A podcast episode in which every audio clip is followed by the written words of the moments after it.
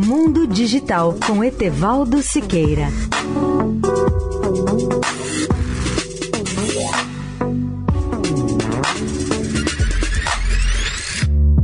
Olá, amigos da Eldorado.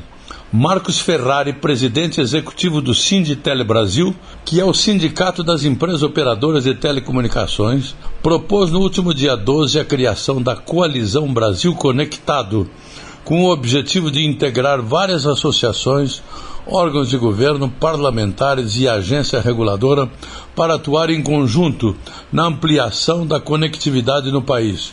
O Sinditele Brasil sugere a criação de uma coalizão que reúna diversas entidades para apresentar ao governo, em um prazo de aproximadamente seis meses, novos pleitos comuns.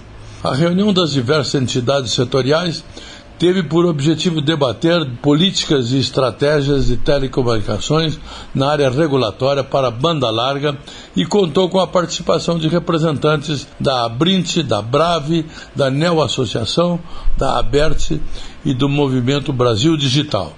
O presidente da Anatel, Leonardo de Moraes, que também participou do evento, ressaltou a importância de que os diversos segmentos tenham voz ativa para trabalhar em temas em que os integrantes tenham objetivos comuns. O ex-deputado Daniel Viela, que é coordenador da Aliança Conecta Brasil F4, também apoiou a ideia, ressaltando a importância de buscar o governo para dentro da coalizão.